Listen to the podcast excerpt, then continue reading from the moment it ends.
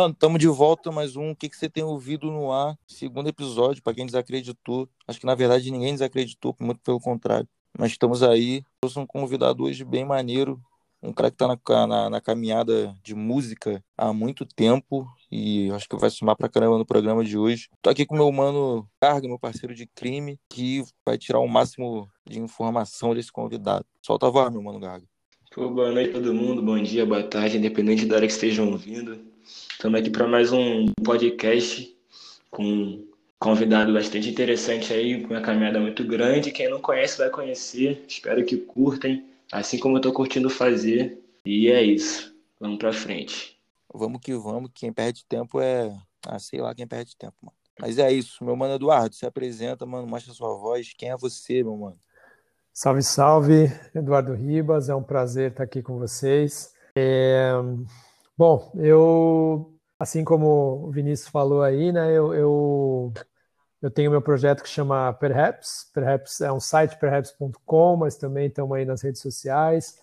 É, tem um ano aí que a gente também inaugurou um, um podcast em que a gente fala principalmente de rap, mas também de música negra em geral. A gente vai para algumas vertentes, como R&B principalmente. É, a gente também fala de... Sempre tem tudo é muito envolvido na, no pensamento crítico, né? A gente tenta sempre passar uma visão ali com o que a gente fala e não simplesmente falar por falar. É, e sou, sou formado jornalista, é, trabalho com publicidade, acabei fazendo essa migração né, da área do jornalismo para publicidade, mas me considero jornalista, nunca deixei de ser mesmo trabalhando na publicidade. Nesse meio tempo também eu trabalhei muito com música, né? A partir dessa, desse projeto do Perhaps, eu consegui desenvolver muitos projetos de música, seja na, trabalhando com jornalismo, ou seja, trabalhando com publicidade, justamente por esse conhecimento aí que, que eu adquiri, por esse amor à música mesmo. Né? Inclusive, né, Vinícius, a gente se conheceu desse jeito, né, por meio da música, e acho que as minhas melhores e maiores conexões aí com outras pessoas vieram dessa forma. Não, mano, pode crer, o, o o Eduardo foi o cara que foi a ponte pro meu sonho, né, mano? Você conseguiu o ingresso para aquele show do Emicida aí nesse dia que eu conheci o Emicida, trombei o Emicida, mano. Foi uma satisfação mesmo. Aquele show deve ter sido louco, hein? Fiquei com inveja de você, porque deve ter sido bem bonito mesmo. Pô, mano, foi, foi, foda, foi o show do circo, né? Foi, foi no circo voador. Da hora demais. O, o nunca, complicado nunca é que vi um show lá no, no circo. Esse tá pós-pandemia, mano, tem que ser, tem que colar certamente, mano. Pô, já me falaram que é incrível mesmo, uma experiência bem, bem, bem zica. Porra, é foda. Mas, Edu, pra começar legal, pra começar daquele jeitão, meu mano. Diz pra mim, diz pro Juan, diz pra geral, mano. O que, que você tem ouvido, mano? O que, que você tem tocado aí no seu, no seu fone de ouvido? Que ritmo você tem escutado? O que, que, que você tá apreciando, mano? Bom, pra decepção aí de todo mundo que ouviu que eu escrevo sobre rap, eu tô ouvindo outras coisas, na real, né? Tô eu tenho ouvido bastante K-pop para até para me inteirar um pouquinho e eu, eu, eu curto assim música pop no geral e o K-pop ele bebe bastante né do, do rap né do, da cultura hip hop de forma geral assim né ah, pelas roupas pela atitude sempre tem rappers presentes nos grupos deles e sempre tem uma parte de rima também então é algo assim que eu que assim no passado eu tinha muito amigo descendente de japonês, né? Então eu, eu ouvia o J-pop, né? Que é o, o J uhum. pelo Japão e o K, que o pessoal chama, é pela, por ser Coreia, né? Em inglês, Coreia com K. E Coreia do Sul, né? Especificamente. E é um fenômeno mundial a música do K-pop, né? E hoje tem diversos documentários, tem muita gente falando a respeito, tem, tem muitos podcasts. Então eu fui ouvir Aí não tem como não ouvir os dois grandes fenômenos, que é o BTS, que é o, o grupo masculino, que é um dos maiores hoje em dia, né? Que estão começando a, a entrar aí no mercado norte-americano, conseguirem emplacar a primeira música no, no, no, no número um da Billboard, né, que chama Dynamite, que tem uma pegada setentista ali e tal, e é toda cantada em inglês. E tem o grupo, o grupo feminino, que é o Blackpink, que também faz, faz muito sucesso. Além disso, deixa eu ver o que eu tenho ouvido. Assim como uma galera aí tem feito na pandemia, tem ouvido algumas músicas das antigas também, né? Que bateu aquele rolê nostalgia, ouvindo bastante R&B, ouvindo Xadê, ouvindo, deixa eu ver o que mais. Você me pegou agora, hein? Que eu, te, eu tenho tentado ser, ouvir um pouquinho de cada coisa, e aí às vezes sei lá, tô, tô tentando puxar aqui, não, não tá vindo tanta coisa. Mas, mas além disso, também eu tenho me, me aventurado mais pelo trap, porque eu não, não era muito de ouvir trap. Eu tenho ouvido algumas coisas, tipo Jovem Dex, tenho ouvido, deixa eu ver quem mais. É, Bin, tenho ouvido MC Cabelinho, né, que nem é tão trap, é tipo uma mescla uhum. de funk com rap, né. Eu tenho, tenho tentado, tipo, olhar com, com ouvidos mais abertos para uma molecada nova que às vezes, tipo, numa primeira ouvida assim, eu falava, putz, acho que não, não, não não é para mim isso aqui, tá ligado? Mas eu acho que toda, toda música é feita com sentimento, é feita com uma intenção legal ali, e acho que a gente tem que só, né, tomar aquele cuidado quando a gente vai ouvir, não fechar a porta logo de cara, porque senão a gente fala, isso não é para mim, nunca mais ouve e não tem nada a ver isso daí, né? É, pode pá. Acho que depende muito do momento, né? Também, total. Música é música para mim é momento. é momento total. Mas tem isso, né? Infelizmente, tipo, eu tô pegando muita gente aí que, é, sei lá, tem 30 anos, um pouquinho mais velho que isso, e já fala: não, trap não é para mim, trap é para molecada de 15 até uns 25. E nada a ver, né? O rap um dia também foi assim, né? Talvez é, outras pessoas ali no passado também falando: ah, isso aí é coisa de molecada. Tipo, sempre tem um ritmo da vez ali, né? Que é, é renegado pelo, por adultos e associam mais a adolescência, a jovens adultos. E eu acho que no final das contas tudo é música, né? vão ter umas músicas que vão te agradar mais, outras vão agradar menos, mas todas têm seu valor. É, mano, pode crer. Eu acho que, o, que a galera da velha guarda um pouco de preconceito com, com o trap, porque ele é muito ostentação, né, mano? Não todos, mas boa parte deles são ostentação.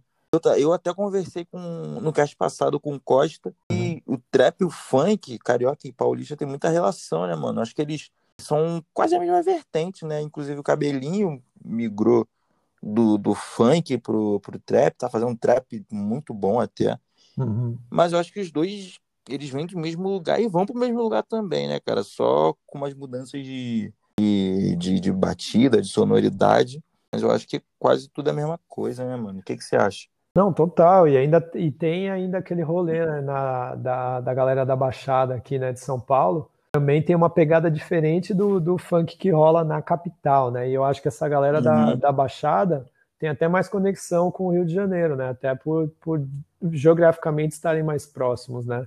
E, e as vertentes todas, né? Que se você olha para o funk de uma forma mais ignorante, mais superficial, você vai achar que tudo é uma grande coisa só, né? Mas quando você é, vai estudar, quando você troca ideia com alguém que manja, você vê que as vertentes são várias, né? Tem um funk que puxa mais para o lado da ostentação, tem um funk que é mais consciente, que se remete mais ao, ao rap, por exemplo, né? Esse rap que, que é mais de mensagem e tal. Tem também os que pegam mais para essa coisa do lado de dançar, né? E aí, sei lá, tem hoje em dia tem até 150 BPM, né? Tipo, tem várias vertentes e acho que é, é, às vezes o, o, o, funk assim ele é mais celebrado por quem consegue curtir essa, essa cultura, né? Ou pelos gringos, né? Porque a, a, grande massa assim brasileira assim que consome música de forma geral, principalmente música pop e tal, às vezes talvez acabe olhando de uma olhando para o funk de uma forma estereotipada e aí eles acabam conseguindo ter acesso ao funk só por esses funks mais pop, né? Que passam pelo filtro da indústria, é, como vendem, por exemplo, sei lá, a Anitta, né, como ainda uma, uma artista uhum. de funk, ou, ou a própria Ludmilla, que, que para mim, assim, resiste muito mais ainda, né, ela mantém muito mais algo próximo do, do uhum. que era a essência dela do que, do que a Anitta, por exemplo, né, mas aí é um funk mais palatável ali, não é aquela coisa raiz mesmo que vem sujona, vem falando o que tem que falar e já era, né? É, mano, acho que até a característica disso tudo é retirada do MC do nome, né, mano? Sim. Nego do Borel tirou MC, Anitta era MC Larissa, uhum. a Beyoncé, a é, Ludmilla era MC Beyoncé, é, né? É igual a gente falou no, no cast passado mesmo, porque eles procuram se parecer mais com o gringo para ser mais aceito e ampliar o, o alvo, né, o público-alvo. Então, por exemplo, eles eram tipo brasileiros de verdade, tipo, como é o funk, MC Anitta, MC Beyoncé. E hoje não, já é só Anitta, é Ludmilla, é Nego do Borel. Eles tiram. Realmente eles meio que perdem a, a. Não perdem a essência, mas se afastam um pouquinho. É, e é meio natural até, né? Porque a gente vê no rap também acontecendo isso, a gente vê em outras vertentes isso acontecer. Mas, por exemplo, no funk é muito louco porque, mano, os gringos pira, seja tendo um MC na frente ou não. Mas eu entendo que tem alguns artistas que migram para um outro patamar, porque aí tem uma estrutura de gravadora, né? Que, que consegue uh, proporcionar para você uns feats mais interessantes, que, que vão dar mais potência ali para sua carreira, principalmente internacionais, né? Como é o caso que está acontecendo aí, principalmente para a Anitta, né? A Anitta ela tem uma carreira toda construída aí pro, no cenário internacional. Pô, ela tava fazendo música outro dia com, com a Cardi B, tá ligado? Tipo, já era, já uhum, foi. Uhum. Mas, é, mas eu acho que assim, são, são poucos artistas que acabam também furando essa bolha e quando conseguem furar, tem que furar mesmo.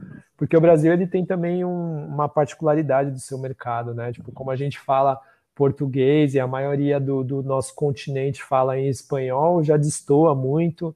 Aí nisso a gente acaba nem tendo, tendo tanta conexão né, com os nossos irmãos, nem eles muito com a gente.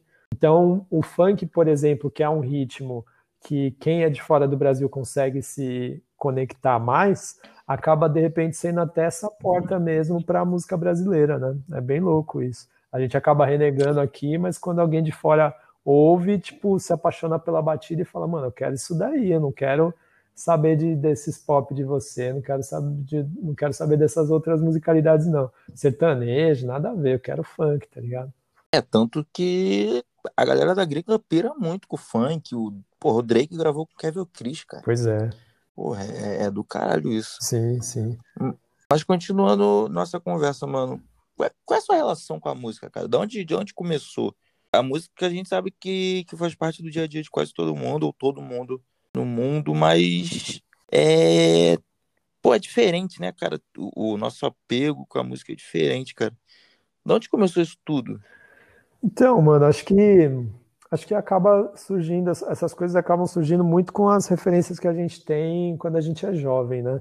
É, eu não, não na, na, no meu núcleo base assim familiar não, não tinha ninguém que era músico nem nada. Tinha num núcleo mais expandido assim né? Tinha tio que sei lá jogava futebol de várzea e gostava de, de tocar um pandeiro na, numa roda de pagode e tal. Tipo tinha algumas coisas assim sabe? Mas no núcleo mais mais fechado ali que eu convivia mais mesmo não tinha mas o, os meus pais, principalmente minha mãe, assim, sempre eles sempre gostaram muito de, de ter música na casa, sabe? Eles colocavam, ligavam o rádio logo cedo e deixavam a música tocando. Aí depois quando eu tive, quando ou então quando tinham sua vitrola, colocavam seus vinis ali. Depois migraram para CD, né? Fizeram todo todo o processo aí de acompanhar as mídias. E, e nisso eu ficava lá ouvindo, né? Curtindo algumas coisas, outras não. E aí, quando começou a rolar a MTV no Brasil, é, e, e, ela não pegava em todo lugar, né? Mas quando, quando eu consegui ter acesso, é, porra, aí eu pirei, né, mano? Porque além da música, você tinha o visual da música, né? E é até legal, ah, é até legal falar da MTV, que vocês são mais novinhos aí, eu não sei se vocês pegaram esse impacto, mas para mim impactou demais, porque, mano, é, Hoje em dia você vai lá, você joga no, no YouTube um clipe que você quer ver e você assiste e é suave. Antes era uma treta você ver clipe assim, tipo, então realmente em, um, em certo momento você só poderia ver na MTV, né? E, e era um bagulho assim que, tipo, mano, de explodir a cabeça, porque você já tinha uma ideia da música quando você ouvia, um sentimento, né?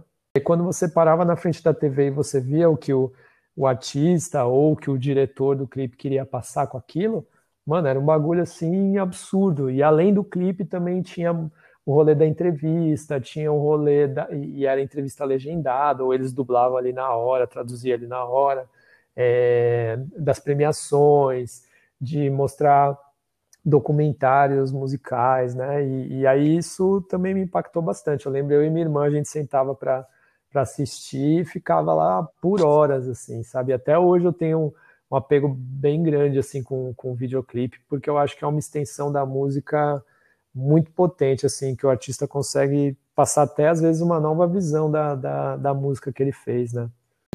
Pô, você falou desse rolê de videoclipe, cara, eu até me identifico, tá ligado? Uhum. Apesar de ser novo, eu era pobre, né? Uhum. Tem isso também. Uhum.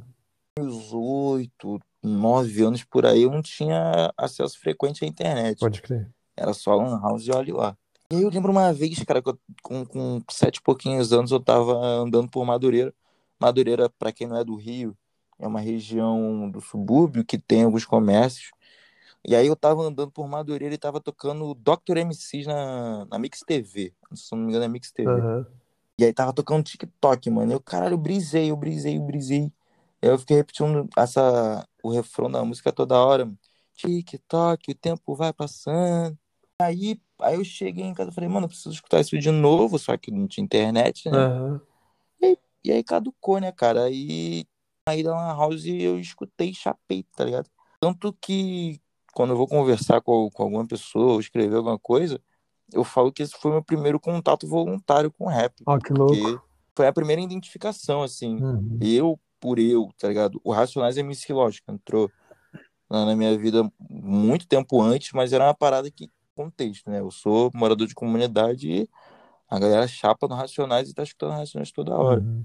Foi meio que uma parada que eu escutei porque tava todo mundo escutando. Mas o Dr. MCs não, tá ligado? Foi uma parada que eu escutei, curti e fui atrás. E depois daí, mano, foi só meter de cabeça pro rap.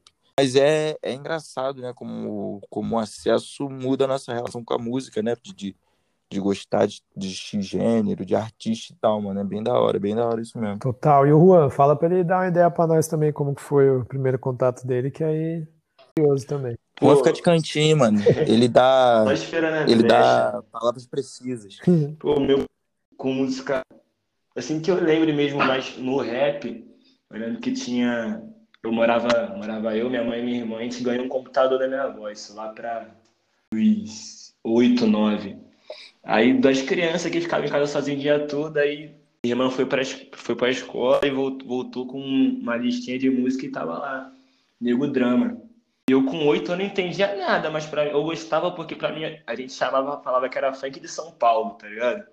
Porque no Rio eu nunca, eu nunca tinha ouvido, nunca tinha ouvido rap mesmo do Rio. E na época também não tinha um computador, mas a gente também não tinha muito acesso às coisas, não, não tinha a informação certa. Então, um dia aí fica um, fiquei uns dois anos ouvindo esse tal funk de São Paulo e só ouvia essa música, essa música, essa música. Que era Nego Drama, eu sabia a música toda, não entendia nada que ele dizia, mas ficava de vidrado na música o dia todo.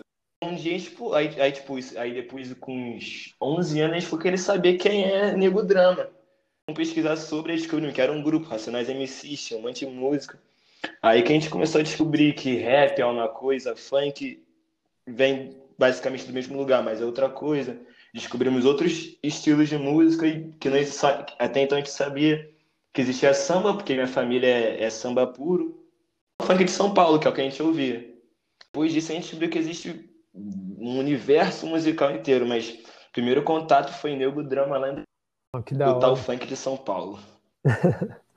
Não, é curioso isso, né? Eu nunca tinha ouvido ninguém falar dessa parada, né? De, de chamar o rap de, de funk de São Paulo, mas faz muito sentido, né? Porque se a referência de vocês era o funk, né? E essa coisa, né? De você, de você rimar em cima de uma batida, é, naturalmente você vai falar que lá é funk também, só que é um funk diferente, né? Achei, Sim, achei, pode crer. achei curioso. Ainda mais Rio de São Paulo, né? Que o Rio e o que Rio e São Paulo tem essa rixa de, de, de, de música, de dança, de um monte de coisa, e então é, é meio que natural, né? Fazer essa E foi, e foi to... e, é- e esse nome foi totalmente voluntário, porque a gente não tinha informação de nada. Tipo, no Rio a gente só conhecia, tipo, música de rua, música de favela do Rio, e pra, na época a gente só conhecia funk. E de São Paulo a gente só conhecia rap, então o mais próximo que a gente tem daquela música era um funk de São Paulo. Pode crer. Não, e achei da hora também que vocês lembraram especificamente da, tipo, das primeiras músicas que marcaram, né? Enquanto vocês aliás, duas belas músicas, né? TikTok do Doctors MCs e Negro Drama do Racionais são duas, dois músicas que, que, assim, com certeza se fizessem uma, uma lista da, das 100 maiores músicas do rap nacional, as duas estariam e bem colocadas, né? Aí eu tava tentando lembrar, eu tava tentando lembrar se, se tinha alguma primeira música assim que me pegou. Não tô lembrando, não. Eu tô lembrando que de artista, quem me pegou assim, tipo, logo de cara, assim, não, não que tenha sido o primeiro que eu ouvi, mas que eu ouvi e achei diferente. Falei, caramba, esse maluco é, é embaçado. Foi o X, E aí, quando você lembra de X, você lembra de Usman e Asmina, né? Que, que foi um grande sucesso uhum. dele. E também tinha um clipe que tocava pra caramba na MTV, no, no Yo Raps. É, deixa eu ver se tem alguma outra. E lembro que tinha um primo meu que me influenciou bastante também nessa, nessa coisa do rap. E aí, mas era mais para um lado internacional, assim, que ele ouvia bastante Tupac e ouvia Bonnie, Bonnie Tugs in Harmony. E aí, quando eu ouvia o, o Bonnie começar, ele colocava bem altão. Aí começava bom, bom, bom, bom, bom, bom, bom. Falei, aí arrepiava assim, eu falei, caramba, que música é essa, né, mano? E o, e o Bonnie é um do, dos primeiros grupos, assim, que você foi, for ver, que, tipo, pegou o R&B, mesclou com rap, assim, de verdade, mas de um jeito gangsta, assim, não é, tipo, igual, por exemplo, o pessoal tira o Drake hoje em dia, ah, o maluco nem é rap, nada a ver, tal, uhum. o maluco é é, tipo, ficar falando de umas paradas que nem tem como conectar com rap. Eu gosto de Drake, por exemplo, então, tipo, eu não tenho problemas com ele. Mas o Bone Thugs and Harmony, por exemplo, é, era um grupo assim que, mano, tipo, os caras vinham pesado. Quando eles cantavam, eu não entendia nada, mas o bagulho mexia comigo. E o Tupac era, o Tupac era outro também, né? Porque é, o pessoal, quando faz análise da rima do Tupac, é, compara muito com com as pregações de Martin Luther King, né? Dessa coisa de pastor, uhum. assim, né? De, de, de, ter uma crescente, assim, na, na, na, entonação, na voz.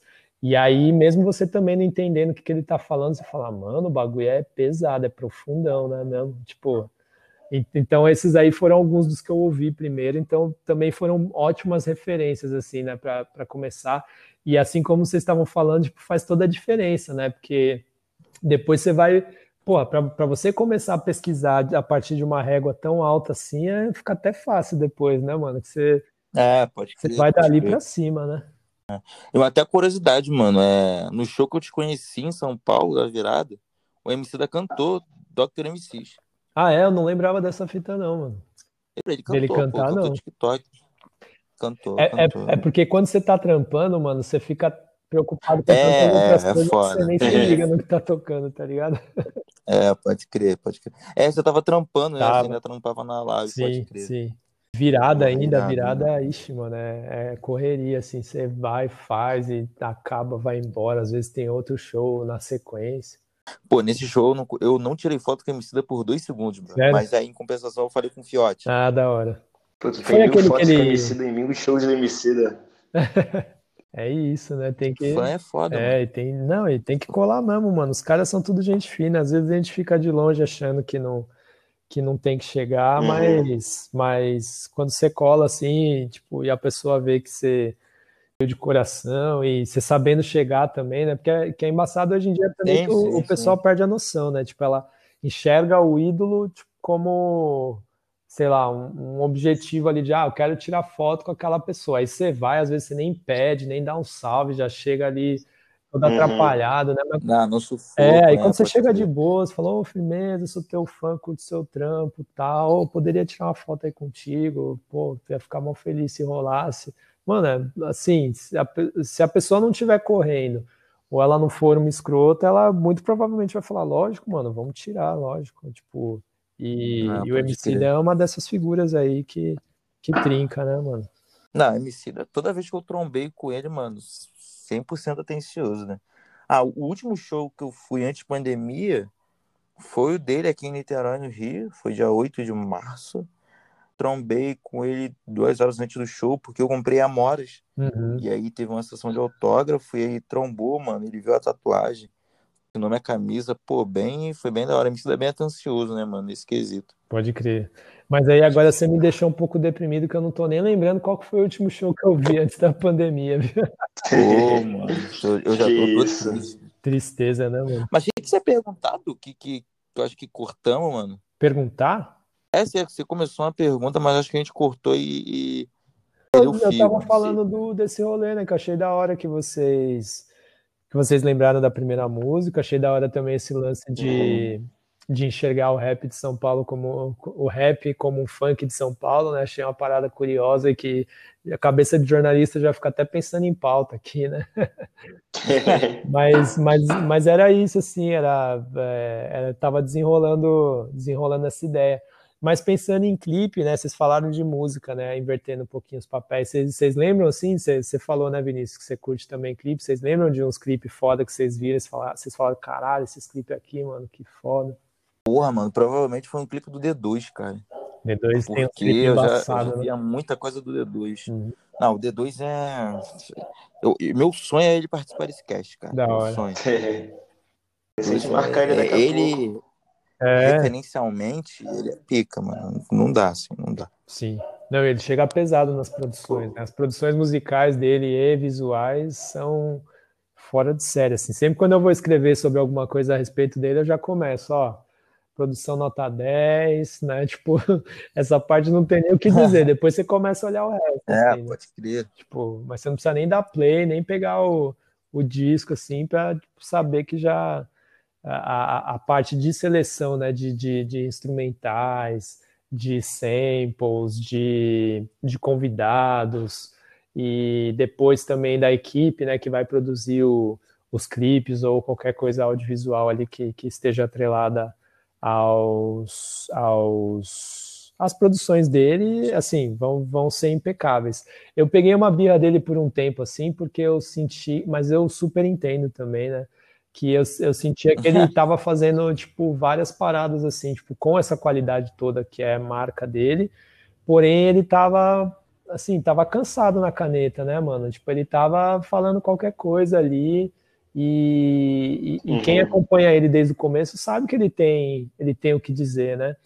E, Pode mas entenda, é fase da vida, é essa pressão também mercadológica de você ficar lançando disco toda hora. Às vezes não dá tempo de você geração nova ali para ter novos, novas, novos objetos ali para você transformar em arte, né? Então eu entendo assim, mas eu fiquei muito feliz aí com, com, com o último disco dele, porque ele chegou forte de novo, né? Teve toda, todo esse posicionamento dele no Twitter, principalmente, né, para falar de política. Eu acho que reacendeu uma chama ali que talvez estava meio apagada. E aí isso fez com que ele voltasse no onde tocam meus tambores com bastante ideia para trocar com, com bastante potência na rima. Então, tipo, você ouve um instrumental foda, você ouve participações foda, mas você vê um D2 chegando e entregando, né, mano? Que eu fiquei muito Uhum. Pode feliz. crer, pode crer. Fiquei muito feliz com isso. Vocês curtiram o disco? Toca meus tambores, falei errado. Eu ainda não parei pra ouvir tudo. O que eu curti muito foi o último dele, Amara para os Fortes. Ele, e tem, e tem o, o feat dele com o Gilberto Gil, que acho que o nome é. O nome da faixa é. É resistência cultural, né? Pô, aquela música, acho, pô, sensacional aquela é- música ali.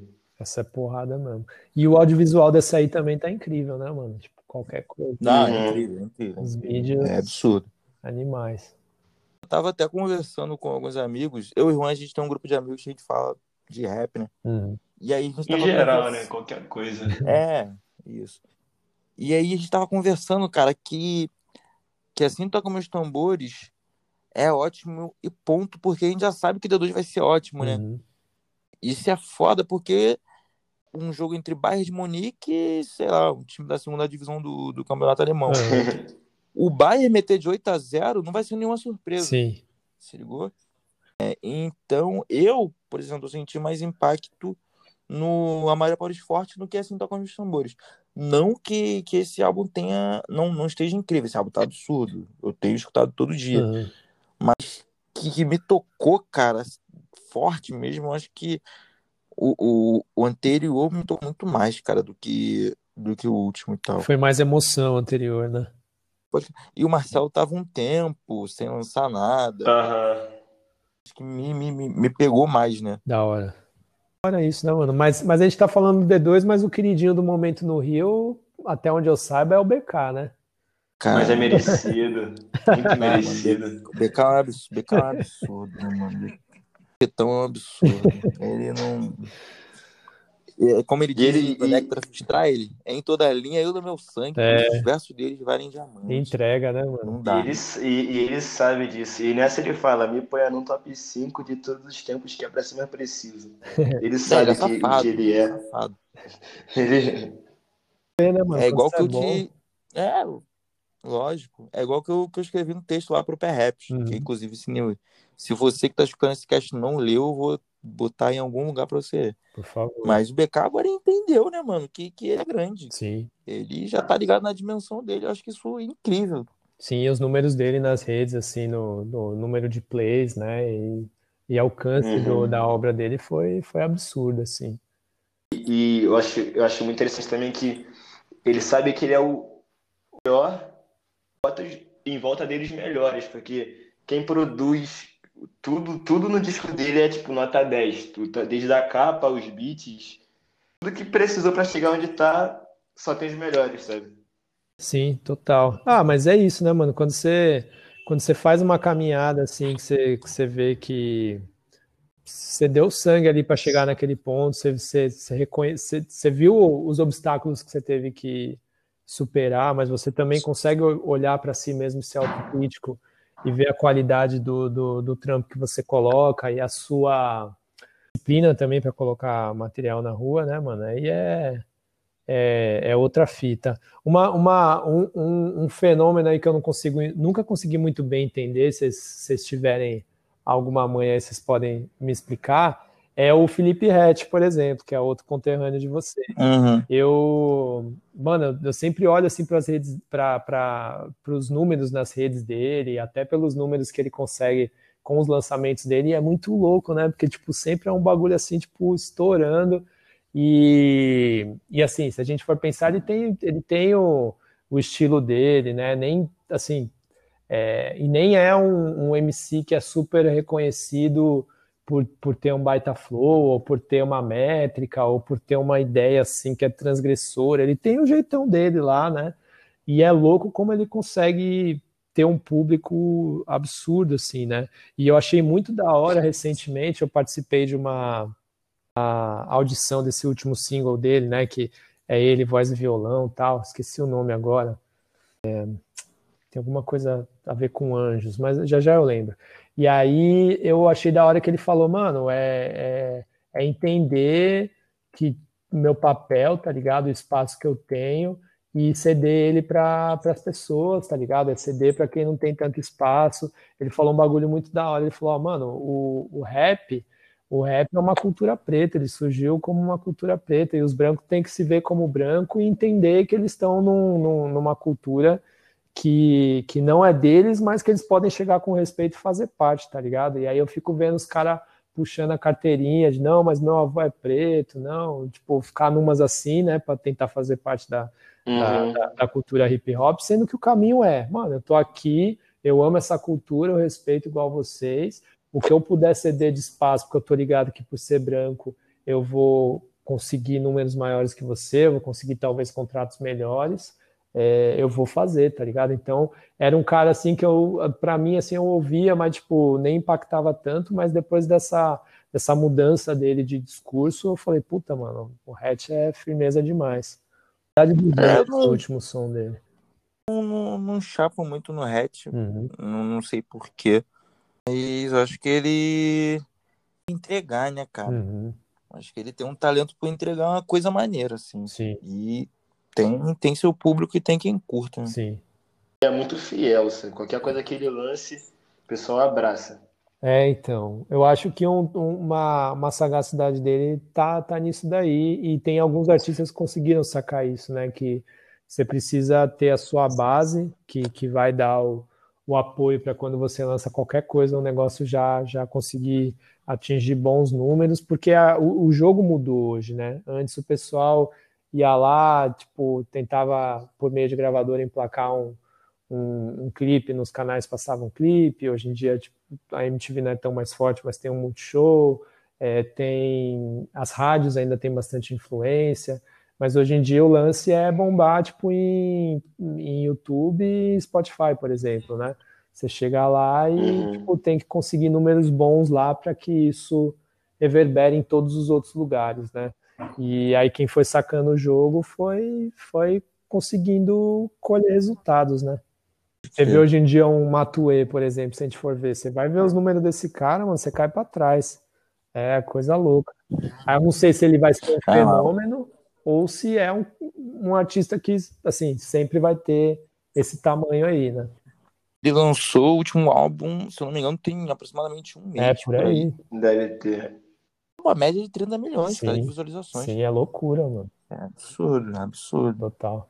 Mas ele fica sem lançar, da, das, ele some das redes e o pessoal fica, pô, cadê, cadê? Aí ele vem com uma campanha foda, um disco que o pessoal gostou de verdade, tá ligado? Uhum. Uma produção maneira.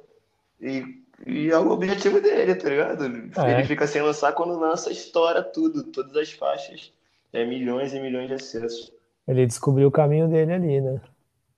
Ah, pode crer. Mas voltando a falar de clipe, meu mano. Você deixou uma pontinha, uma, uma, mas fala com a gente, mano. O que, que você. O que, que você curte, assim, de, de, de, de questão de, de referência audiovisual, mano? Quais são os seus clipes favoritos? sei lá, um mais brabo que você viu aí, você ficou com ele na cabeça, mano. Fala aí, fala um pouco. Mano, eu, jogo, eu joguei para vocês porque eu tenho tantos na cabeça, né, que, que é difícil, assim, né? Mas. Irmão, a casa é sua.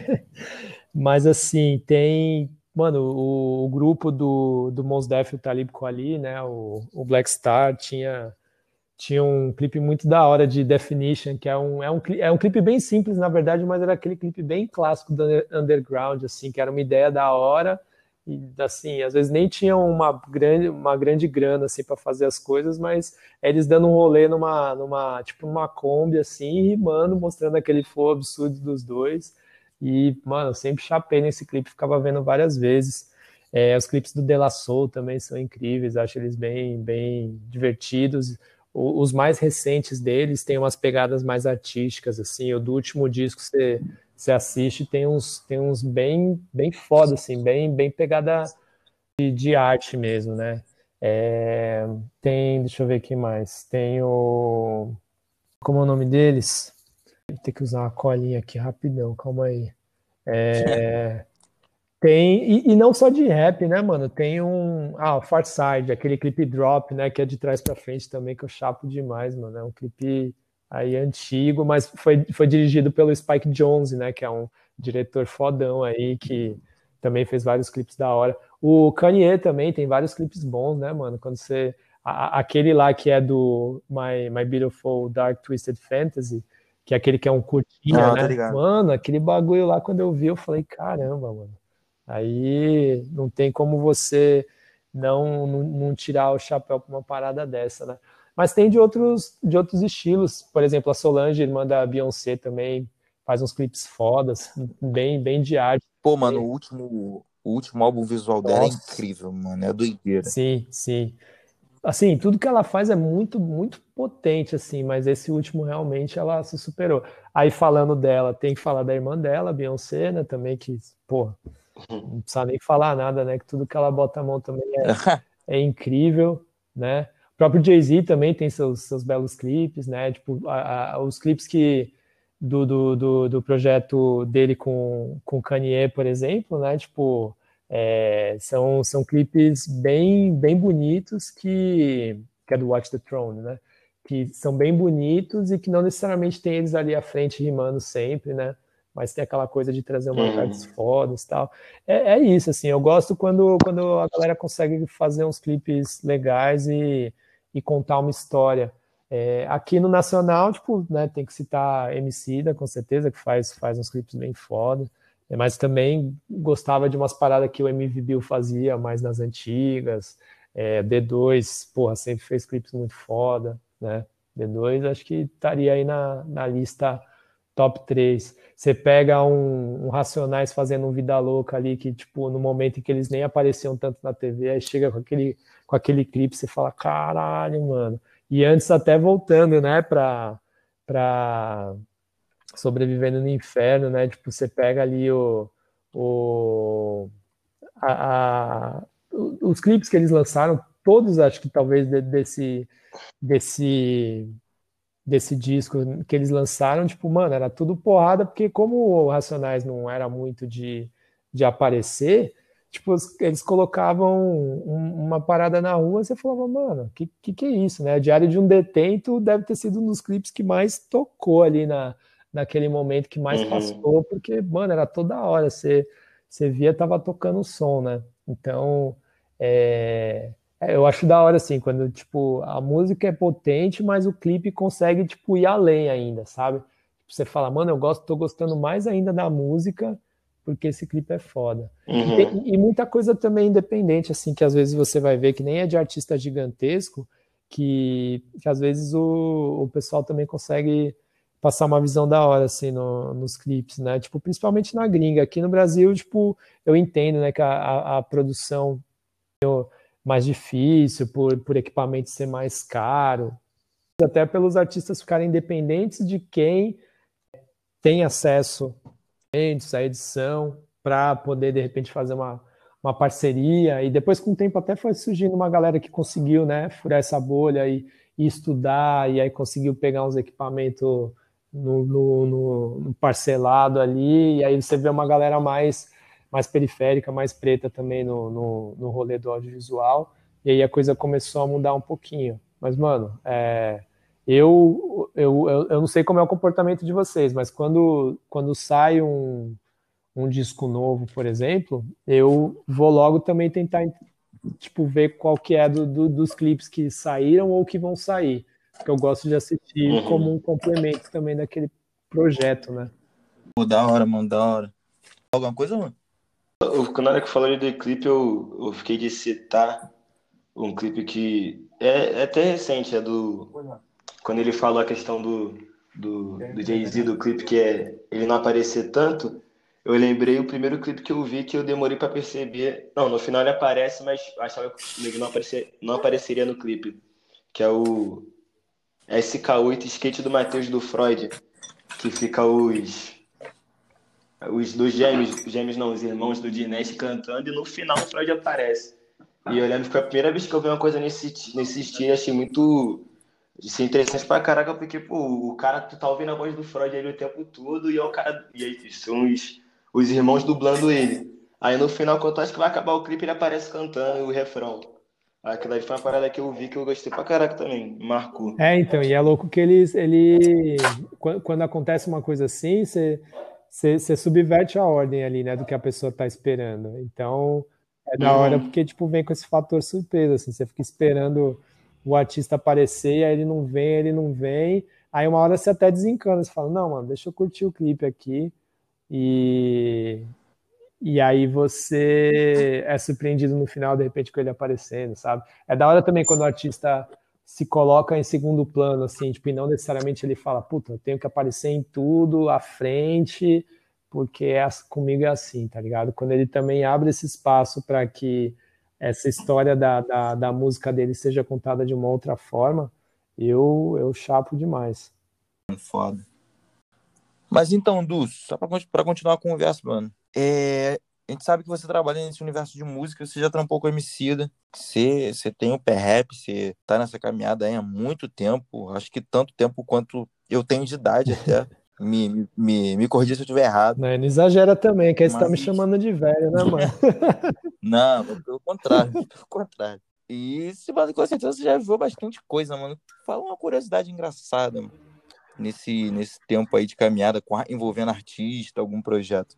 Bom, já, já que você curte Emicida, vamos falar uma dele, né, mano? Tipo, nem é engraçado, assim, mas foi, foi curioso, assim, que é, uma das primeiras entrevistas que a gente fez, né, tipo, foi com o Emicida e foi também uma das primeiras entrevistas que ele deu.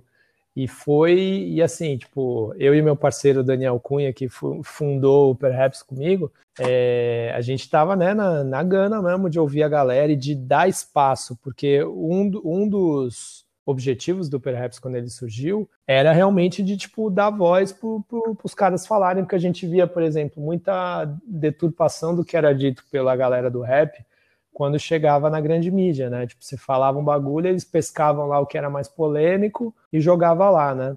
Então, o Perhaps ele vinha justamente para é, abrir espaço para que os artistas falassem é, quase que na íntegra ali o que eles desejavam falar. E aí a gente combinou né, com o Emicida de gravar com ele lá na, na Zona Norte, e a gente foi numa pracinha perto, qual metrô que era? Acho que era o metrô Santana, aqui de São Paulo, né? É Zona Norte de São Paulo.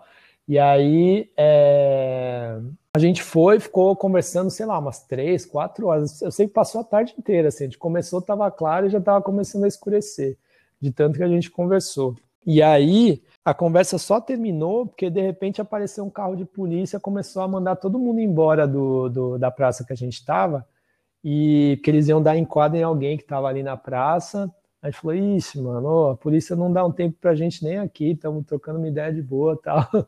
Aí a gente saiu. Que isso? É, então, a gente saiu meio corrido, assim. Eu lembro que até acabei, na pressa, acabei esquecendo para trás o meu caderno de anotações, que eu tinha anotações de outras entrevistas e da entrevista que eu fiz com ele. A sorte que meu parceiro estava gravando, né? Aí a gente saiu de lá e demos risada depois tal, né? Mas na hora a gente ficou um pouquinho tenso com a situação. E, mano, quando a gente postou a entrevista, pô, deu, deu uma baita de uma repercussão legal. E tempos depois, né, quando o, o, o MC da lançou a, a mixtape dele, ele foi lá e citou a gente, né, em uma, na última faixa, ele, ele vai lá e cita algum, alguns veículos que, que deram suporte para ele, que acreditaram nele. Eu tô ligado, eu tô ligado nisso, É, tô ligado. aí- Eu não lembro qual é a faixa, mas eu sei que é do. Pra quem já mordeu o cachorro por comida, Sim, né? exatamente. Aí ele vai lá, cita a gente. A gente até recortou essa, essa parte que ele cita a gente, a gente colocou numa, numa vinhetinha que a gente usava lá no passado para uns vídeos de entrevista que a gente fazia. E aí ficou essa, ficou essa história legal e ficou também essa conexão, né, mano? Que desde então a gente tem essa conexão por causa desse momento legal que a gente viveu lá atrás. Não foi, não foi tão engraçado, não foi tão curioso, mas tipo, eu, eu acho que foi um, foi um jeito peculiar de começar uma, uma relação, sabe? Aí já teve MC que a gente entrevistou no boteco, tinha que, que, assim, chegou sóbrio e tipo saiu bêbado, teve MC que já chegou bêbado na entrevista. E, Quem é esse, mano? Não, eu não posso revelar nome. Eu trabalho, trabalho com nomes, Não, mano. aí é, deixa quieto, melhor não. É, deixa eu ver aqui outras, outras coisas que aconteceram. É, puta, já, já teve entrevista em inglês que a gente fez, e aí, tipo, naquela insegurança, né? Mesmo manjando, tipo, felizmente eu tive é, a. nu- Nunca estudei formalmente inglês, mas eu consegui pegar ele rápido por música e por essa coisa, né? De ficar traduzindo letra, de ficar tentando ler coisa é, em inglês e depois tentando entender o que era em português. E eu tive uma facilidade de pegar. Aí depois, mais tarde, eu fui estudar algumas coisas e só para tipo, pegar mesmo assim a, a parte de, de, de gramática, né? E aí eu lembro que a gente entrevistou a Radiga, que é uma MC é, gringa, tipo, de mil anos e que tem maior respeito lá fora tal. É, teve uma quase entrevista com o Mos Def também, que a gente, mano, ele, a, a- uma das, Porra, da é, hora. uma das últimas vezes que ele veio no Brasil, a gente estava em cima, assim, para entrevistar, em cima, em cima, em cima, em cima. Aí o que, que foi que aconteceu? Eu acho que, tipo, aos 47 do segundo tempo, alguém falou assim: ó, vai rolar a entrevista com o MC, com o MC, da- com o Mos Def. Eu falei, puta, mano, agora eu não consigo, porque sei lá, eu tava do outro lado da cidade. Era uma fita assim muito absurda que, tipo, eu não ia conseguir chegar. Aí quem acabou fazendo foi o DJ Tamempi, tá ligado? Do Só Pedrada Musical. Aham. Aí eu fiquei puta, eu falei, mano, eu não acredito que eu perdi a entrevista com o Mos Def, tá ligado? Mas, mano, sei lá, tipo, não, não tem muitas coisas, não tem tantas coisas engraçadas, mas, tipo, sei lá, tipo, se eu lembrar alguma outra curiosidade, eu, eu, eu falo pra você. Ah, teve uma fita da hora, teve uma fita da hora que não é com rap, mas teve um, também não é engraçada, mas é uma, foi uma parada legal, assim, que, eu, que eu tenho orgulho. Tem uma banda que chama Hypnotic Present Ensemble, que é tipo uma galera assim que toca vários instrumentos de sopro, e eles estavam vindo pro Brasil. E aí, é, e eles têm tipo toda uma pegada hip hop assim também, né? Eles usam aquela camisetinha regata é, branca que todo, todo norte-americano usa, né? O negrão usa assim, tipo, por baixo da camiseta, usa bandana e tal. Ah. tipo, os caras chegam na pegada. A calça larga. Exatamente, é. Aí, é, E o Air Force. Sim, o Air pode Force. Ou a, ou a bota, né? Aquela bota que, que, que tipo, tem, tem as suas marcas específicas, mas é aquela bota do rap que a gente tá ligado qual que é. E aí, é, essa galera tava vindo pro Brasil, só que eles não iam tocar para ninguém, eles iam tocar para num, num- eles iam tocar numa quebrada aqui de, de São Paulo, na, na Heliópolis, né, que é a maior favela que tem aqui, e era num projeto educacional, se não me engano, e depois eles iam embora.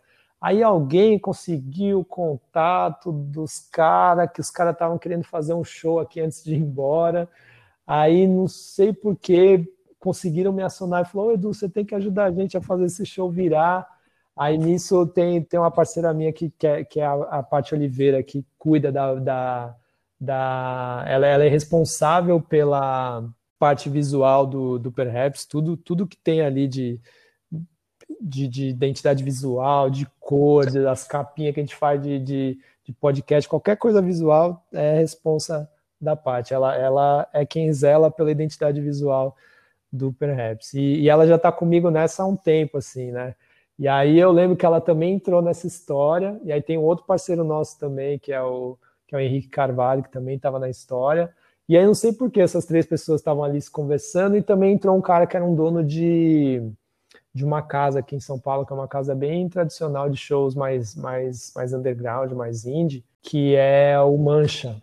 E aí ele tem um rolê que chama Casa do Mancha, que é literalmente uma casa que tem shows. E Uhum. E aí a gente ficou faz, triangulando essa conversa e consegue é, negociar cachê aqui. E eu no trabalho, né? Eu tava no trabalho, tipo, falando inglês com o cara e falando com a galera, tipo, por bate-papo assim. E aí, mano, faz isso, faz aquilo, vê não sei quem.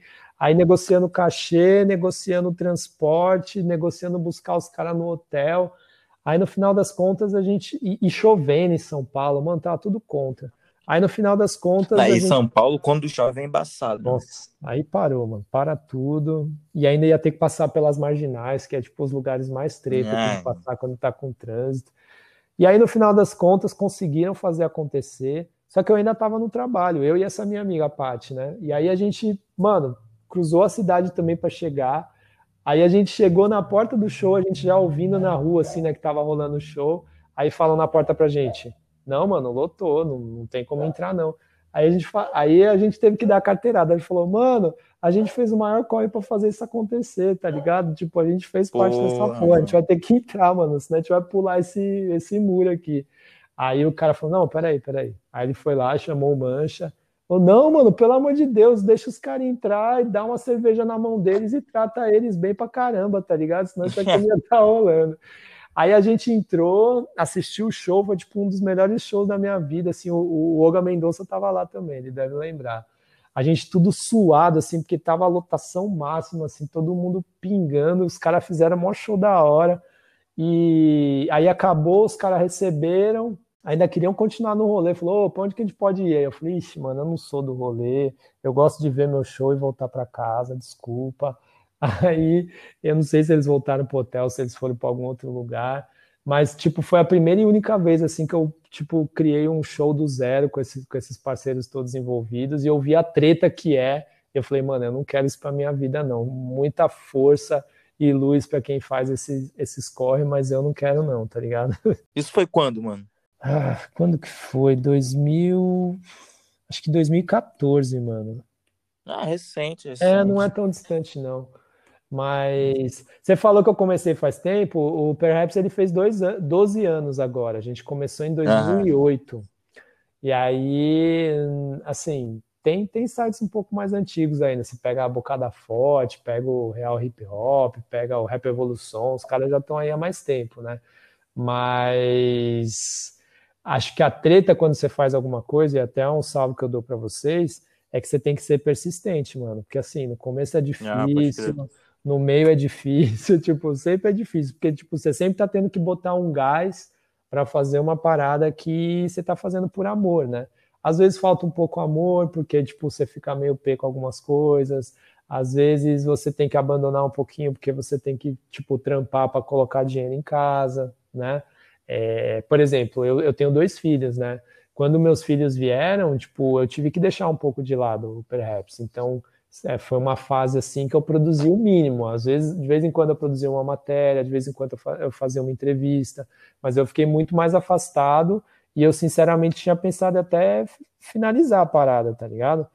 Mas, mas é isso, assim, eu entendi que tanto a relação que eu tinha com o Perhaps, com a relação que eu tinha com, com o rap em si, e tem muita gente que quando trabalha com rap tem uns momentos de desilusão e que quer parar, não quer mais saber, é que você tem que ser persistente e falar, não, mano, isso aqui é uma fase, ela vai passar e o meu amor não vai, porra, existiu até hoje, ele não vai deixar de existir, sabe?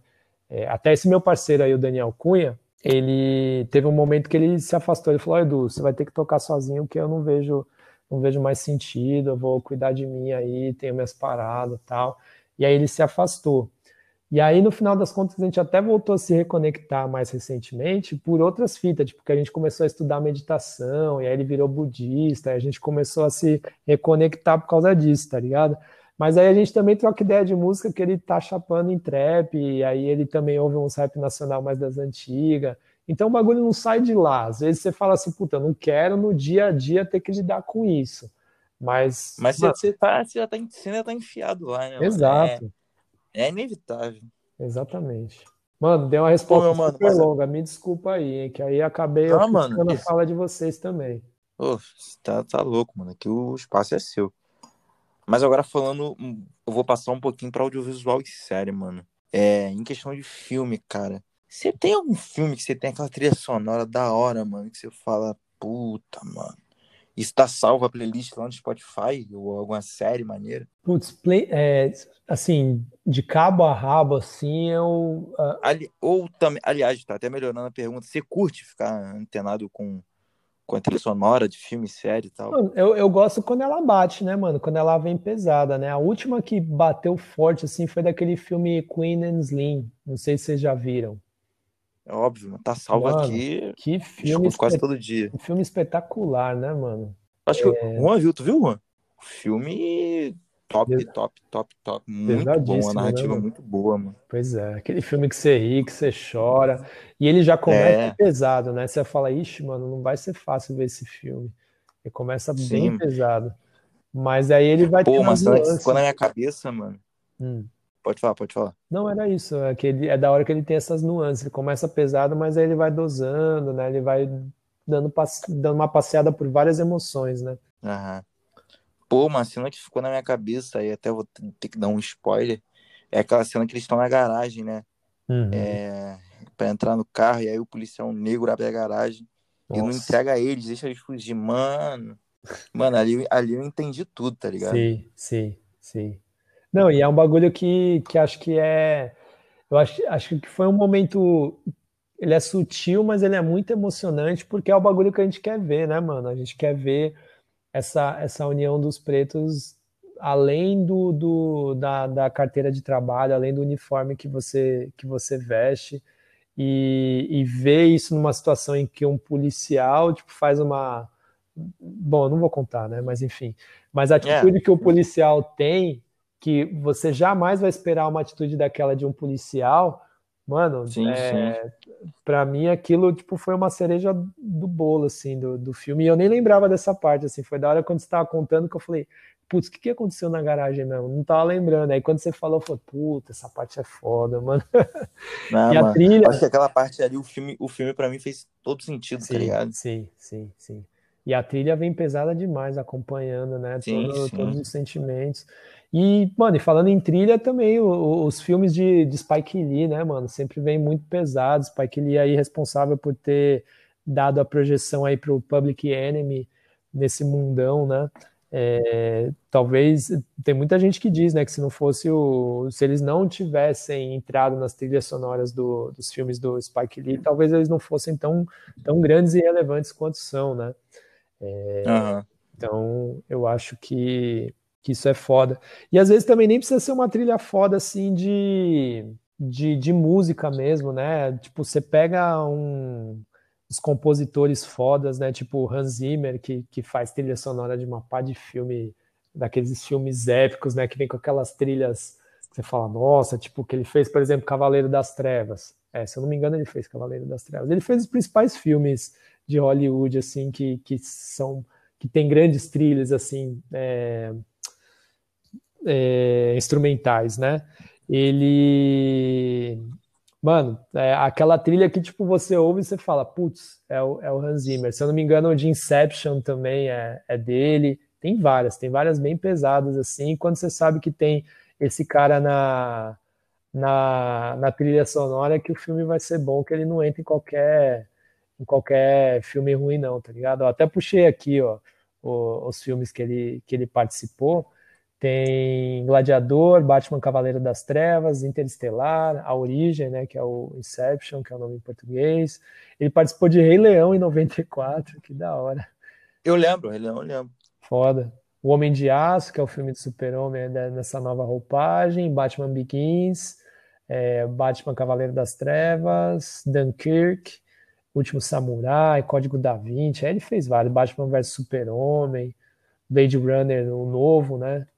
Aí, mano, tem, tem, tem vários, e quando, quando é isso, quando é aquele tipo de filme quando você assiste e você presta um pouquinho atenção na trilha, você fala, é o Hans Zimmer, mano. Tipo, e tem outros, né? Uhum. Tem, tem outros grandes compositores aí que, que fazem trilha sonora, é, essa criada, né, para o filme especificamente, que fazem com que o filme ganhe um, um, outro clima, né? Que sem aquela trilha o filme talvez não ia ser tão potente. Ah, pode crer, mano, pode crer.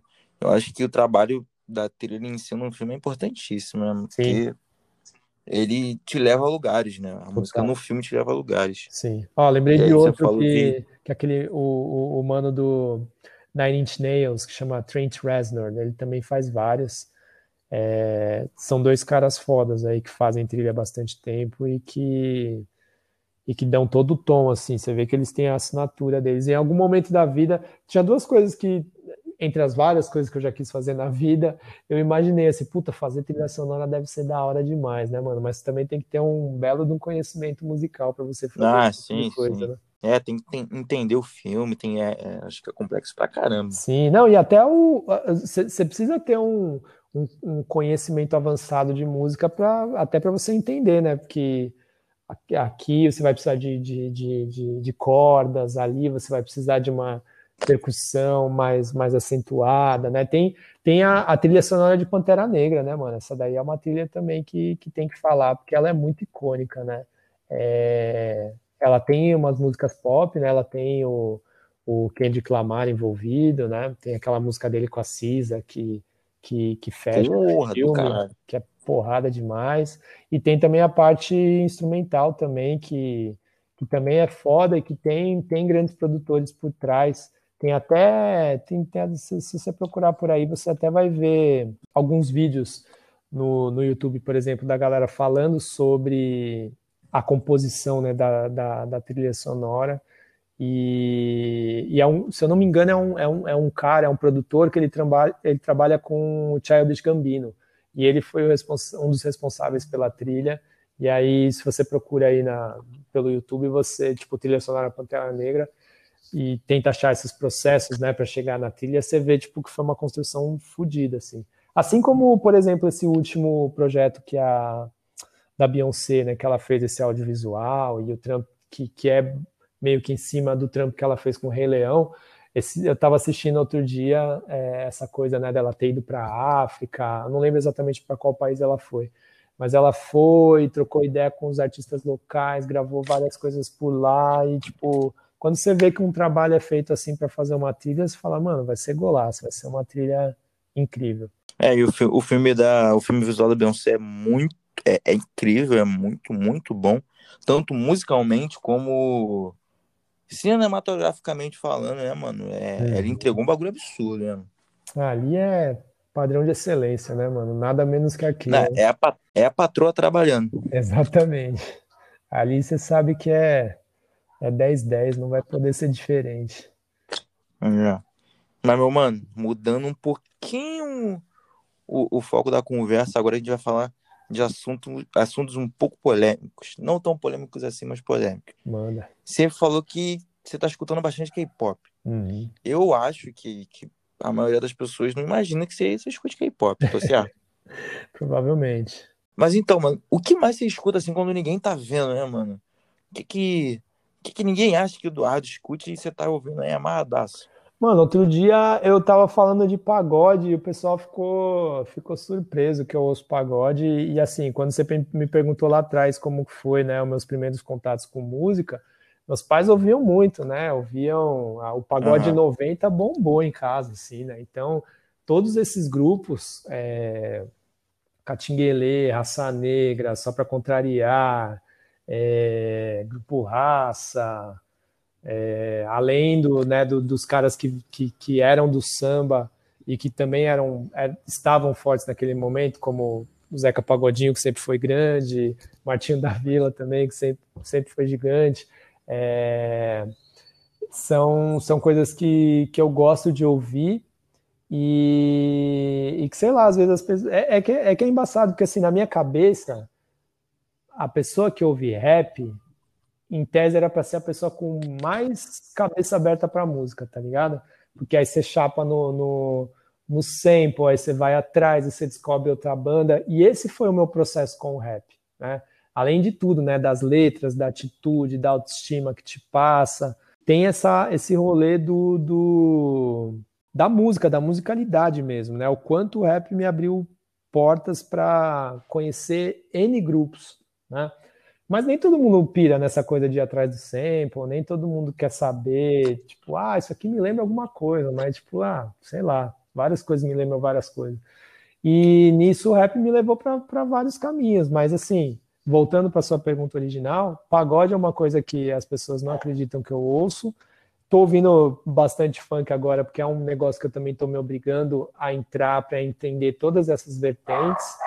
O rolê do, do, do K-pop, meu filho pequeno chapa e eu ouço junto com ele, e a gente gosta de descobrindo coisas juntos. Inclusive, tem um documentário sobre o Blackpink, que é esse grupo é, feminino né, que eu comentei. É bem legal mostrando como que é esse processo, né? Que tem é, é, é, tipo uma caça de talentos que eles fazem lá, né? Tem as produtoras que trazem os jovens para fazer testes. Quando você passa o teste, você começa a fazer parte de um grupo, aí você treina e ensaia, e você pode continuar fazendo parte até chegar no momento final em que você entra para um grupo, ou você pode sair.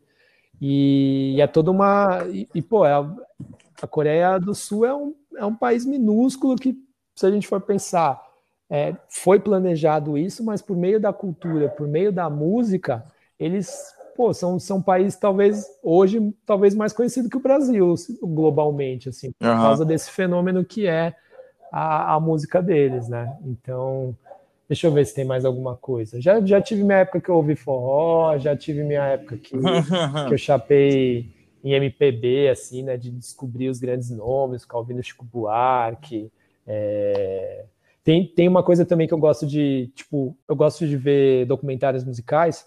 Por exemplo, recentemente eu assisti um que eu tô falando para todo mundo, que é do, de um cara foda das antigas, que é o Dom Salvador.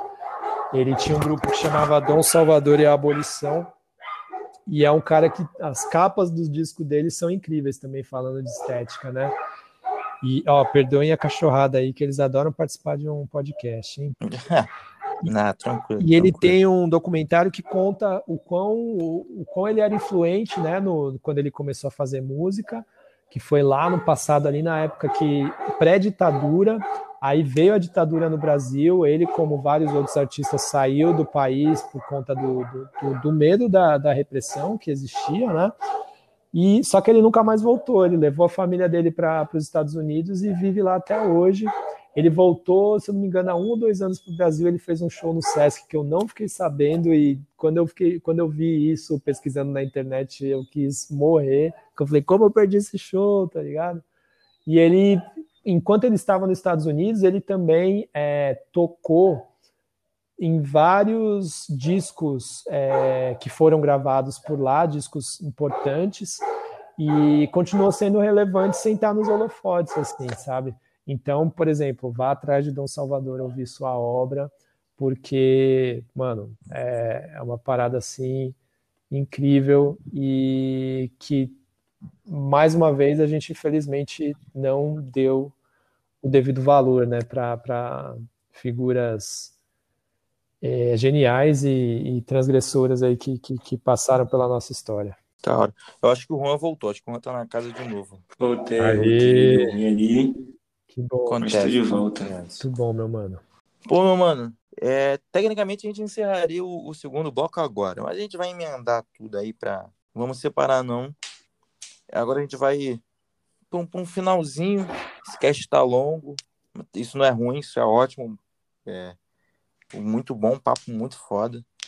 Mas conta onde o Eduardo Ribas está, mano. As mídias do Perhaps, seu Instagram, seu Twitter, seu LinkedIn. Onde te encontrar? seu, é, endereço. É, aí não, né? Aí só se for para mandar mimos, mas não é para aparecer ninguém aqui nem com cobrança, nem. Manda caixa postal, caixa postal. Você sabe que eu quase criei uma caixa postal uma época aí justamente para desviar, né, do, das tretas. Tipo, ó, quer mandar alguma coisa, manda aqui, mas não vai saber qual é o meu endereço, né? E eu fico imaginando, Pô, imagina como, imagina como é com o famoso, né, mano? Essas tretas aí é, não é fácil, não. Mas deixa eu pensar aqui, tá? É, bom, primeiro Perhaps, né? Sigam o Perhaps. O Perhaps, tipo, a gente quis inventar esse nome diferentão aí, mas depois é difícil de falar, né? Pra pessoa lembrar de, de, de como Aliás, do, é. curiosidade até minha também, mano. Por que Perhaps? Então, mano, assim como o nome de MC tem, tem uma explicação fácil e uma complexa, né? Mas a, a fácil é que a gente, a gente separando, né? Tipo, pegando a palavra em inglês, né? Que é perhaps com H, e que tipo, é aquela coisa de uhum. talvez, né? É, a gente separou para tipo, poder formar a palavra raps e tipo, pela, pela coisa assim de, de da brincadeira mesmo, né? Do, do, do, jogo de palavras.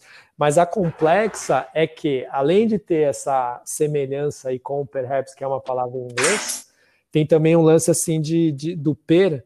É, é, a gente ter se inspirado também na coisa do per capita, né? Tipo, de, de, uhum. de como se fosse apontando uma, uma, uma forma de, de, de, medir ali a, a, a, sua visão ou o que você vai apresentar. E o nosso é seria pelos raps, né? Tipo, por, por raps. A nossa medida do mundo era, tipo, pensando no rap.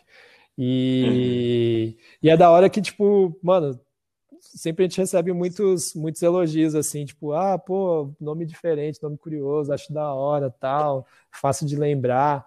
E então, mas assim, ao invés de escrever com H, são dois R's, mas aí são duas palavras. É o PER, P-E-R, e aí outra palavra, R-A-P-S, né? E aí nas redes sociais, geralmente a gente está como arroba per, underline, raps, e no...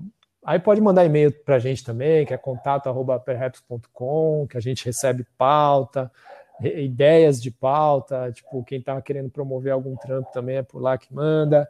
O meu particular é Duardo, é só tirar o E da frente de Eduardo, que também é um, foi um privilégio que eu tive de começar cedo nas redes sociais, pegar uma arroba da hora, né? em alguns lugares, tipo, deixa eu ver, acho que no LinkedIn, no, no Facebook é Eduardo Ribas, mas no Instagram e no, no Twitter é, é Eduardo. Aliás, é até curioso esse Eduardo, porque eu não sei o que, que acontece no, no Instagram, que, mano, uma vez por semana alguém vem me pedir minha, meu user, fala, ô, oh, mano, libera esse user aí para mim, mano, é meu sonho ter ele, é muito da hora e tal. Aí já teve gente até que me ofereceu grana. Um cara uma vez falou assim, mano, eu te dou mil reais por esse user aí. Que isso? é, eu acho bizarro. Bom, a gente teve um pequeno problema técnico com a gravação do cast. É, todos os convidados acabaram caindo na chamada.